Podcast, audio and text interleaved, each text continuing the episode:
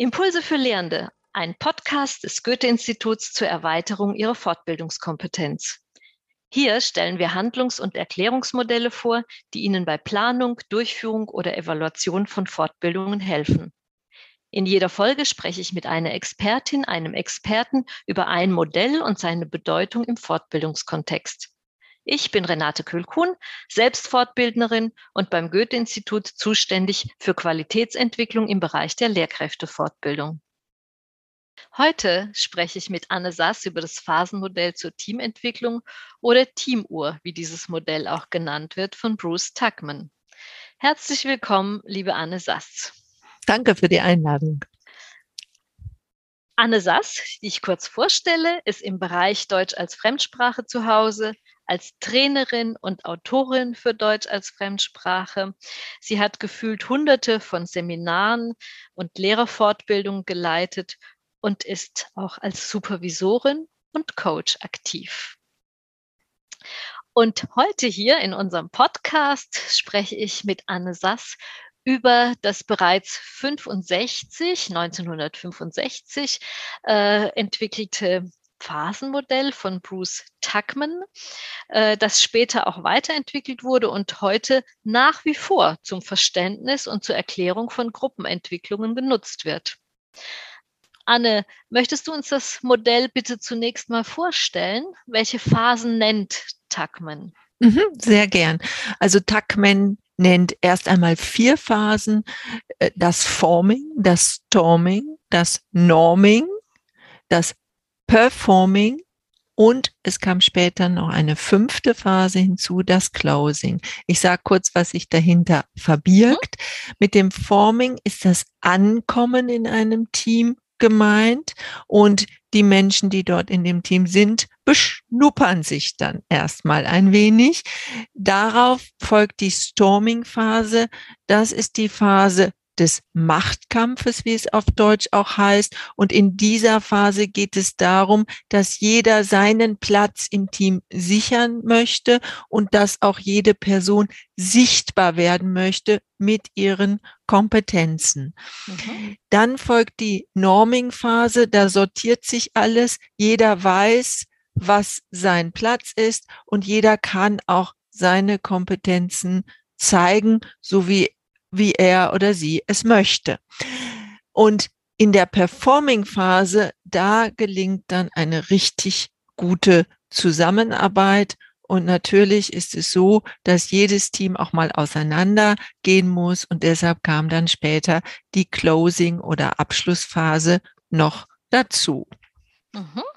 Ja, richtig gut zusammenarbeiten. Das ist ein äh, gutes Stichwort für äh, mhm. Gruppen. Aber bevor wir uns noch näher dem Modell zuwenden, ähm, eine Frage zu den Begriffen, die wir benutzen. Gruppe und Team.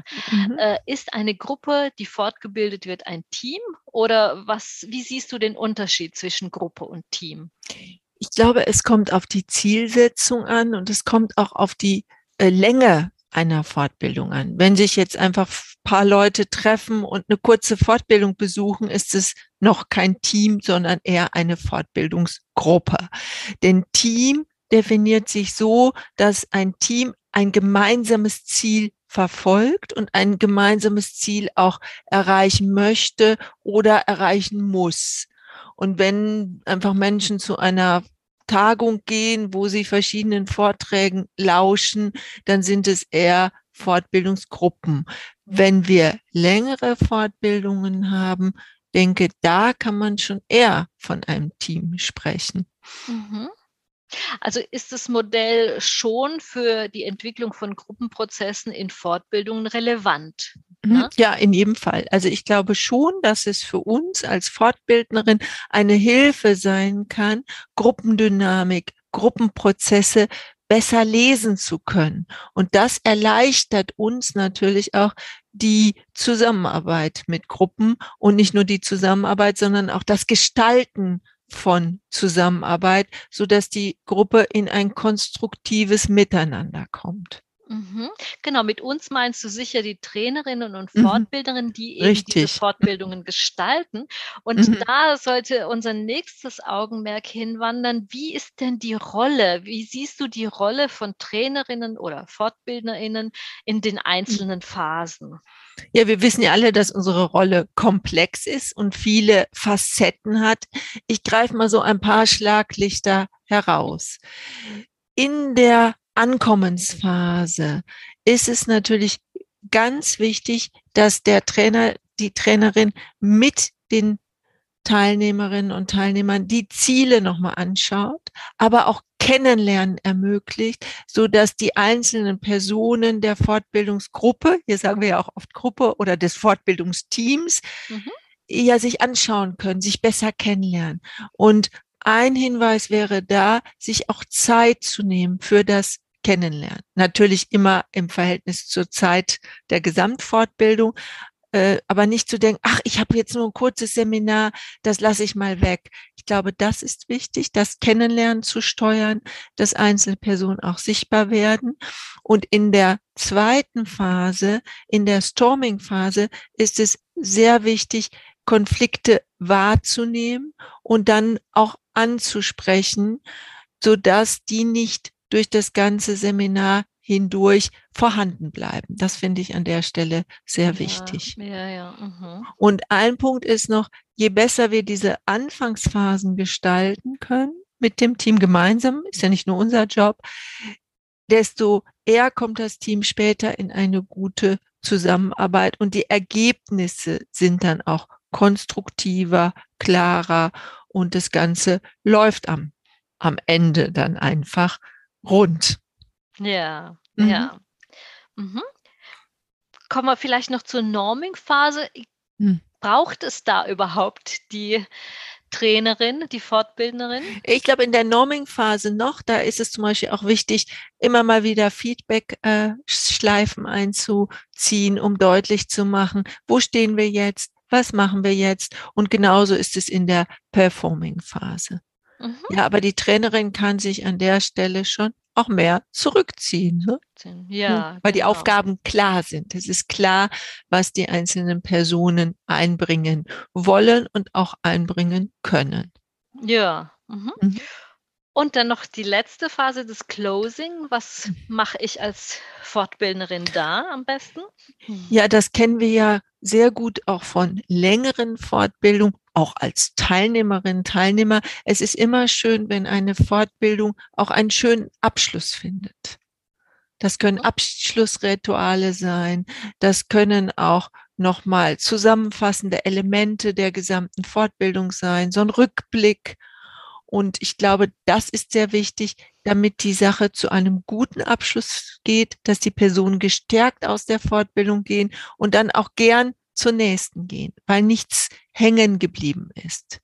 Ja. Hängen bleiben sollte natürlich der Lerninhalt, aber nicht, dass es dass das Ganze nicht so rund war. Und das finde ich, glaube ich, sehr wichtig, sich genau wie zu Beginn auch für den Abschluss Zeit zu nehmen. Mhm. Ja, du selbst bist ja äh, als Trainerin, wie gesagt, in vielen Gruppen unterwegs gewesen und immer noch ähm, mhm. dabei. Äh, ist dir irgendetwas mal besonders geglückt oder ähm, auch missglückt, äh, weil du die vorhin beschriebene Rolle übernommen hast? Mhm. Also geglückt ist mir etwas äh, für mich wenn ich eine Gruppe habe, die auf dem ersten Blick sehr, sehr unterschiedlich wirkt, wo Menschen mit ganz unterschiedlichen Kompetenzen teil, an, an die Menschen mit ganz unterschiedlichen Kompetenzen teilnehmen und dann es gelingt, aus dieser Gruppe ein Team zu machen, die mhm. wirklich gut zusammenarbeiten, wo es tolle Ergebnisse gibt, wo sich Menschen an, anschauen im übertragenen Sinne, die vielleicht sonst nicht zusammengearbeitet hätten. Mhm. Ähm, und wenn etwas nicht gelingt, das passiert natürlich auch ganz klar, dann ist es so, dass Menschen sich nicht einbringen wollen oder können ins Team. Und dass ich dann denke, was hätte ich noch tun können, um sie besser in dieses Team zu integrieren, beziehungsweise um ihnen noch äh, ja, mehr zuzugestehen, dass sie ihre, ihren eigenen Arbeitsstil einbringen können. Und das macht mir dann schon Gedanken. Also was kann ich tun, um Menschen, die vielleicht eher abseits stehen in einem Team, doch einzubinden? Und mhm. da hilft ja eigentlich die Teamuhr, das Phasenmodell auch, sich solcher Prozesse bewusst zu sein. Ja, und worüber wir sprechen oder was du gesagt hast, auch bezieht sich vorwiegend, glaube ich, doch auf Präsenzfortbildungen. Also mhm. länger, mhm. also längere Fortbildungen, vielleicht ein Wochen, vielleicht sogar zwei Wochen, mhm, wo man richtig. das sehr schön mhm. beobachten kann. Mich würde ähm, interessieren, ob diese Phasen auch im digitalen Raum zu beobachten sind. Also bei einem kürzeren Seminar. Äh.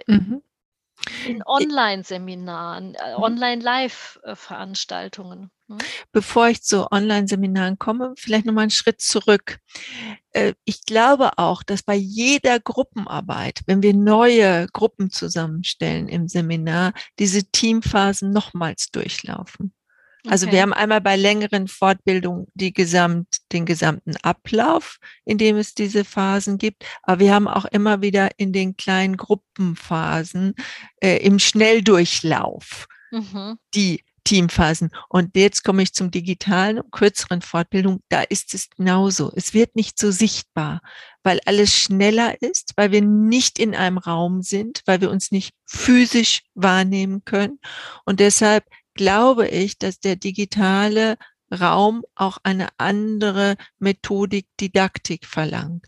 Zum Beispiel, dass einzelne Phasen kürzer sind und die Kunst ist es dann, trotzdem die Beziehungsgestaltung im Blick zu behalten und auch die einzelne Person wahrzunehmen und aus diesen einzelnen, wie mal eine Kollegin sagte, Gummibärchen auf dem Bildschirm, man sieht nur die kleinen Icons, doch ein Team zu machen, Menschen, die dann auch in den Arbeitsgruppen zusammenarbeiten möchten zum Beispiel.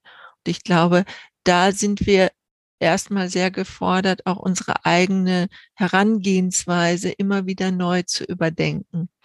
Mhm.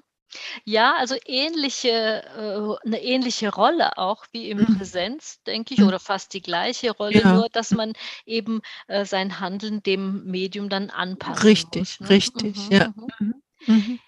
Ja, ähm, gibt es sonst noch irgendetwas bezüglich des digitalen Raums zu beobachten oder etwas Besonderes, was dir dabei aufgefallen ist? Ja, im digitalen Raum hat ja jede, jeder für sich die Möglichkeit, sich einfach auszuklinken.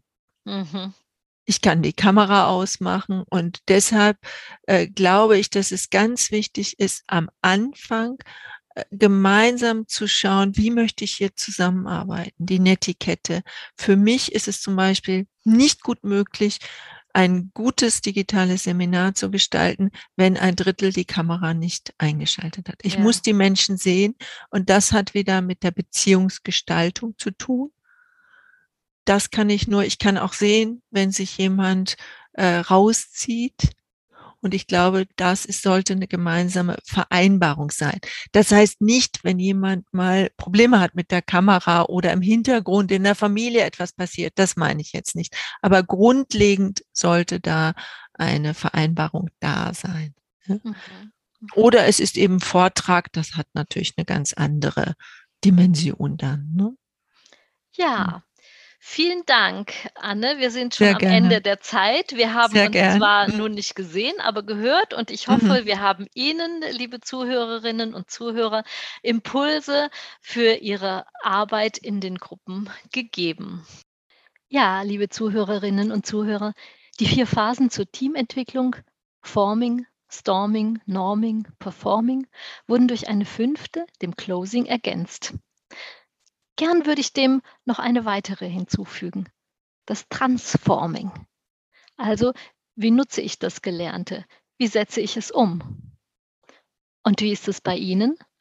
Was wollen Sie nach dieser Podcast-Folge bei Ihrer nächsten Fortbildung anwenden?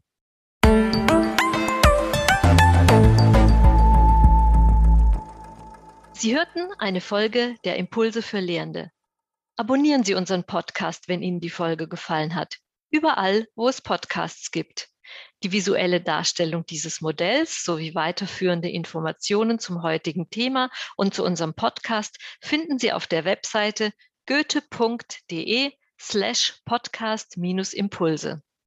Dort gibt es auch die Möglichkeit, Kommentare und Anregungen zu hinterlegen. Wir freuen uns darauf.